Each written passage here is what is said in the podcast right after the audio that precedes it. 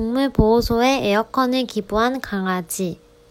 더운 여름을 고통스럽게 견디고 있는 유기동물 보호소에 에어컨과 사료를 기부한 강아지가 나타났다. 바로 SNS 스타견 백호이다.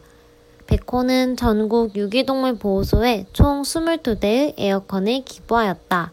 백호 외에도 SNS에서 인기가 많은 반려동물들이 기부를 많이 하고 있는 것으로 밝혀졌다. 관심과 사랑을 또 다른 사랑으로 나누는 모습에 사람들은 감사를 표시하고 있다. 한유资讯尽在韩知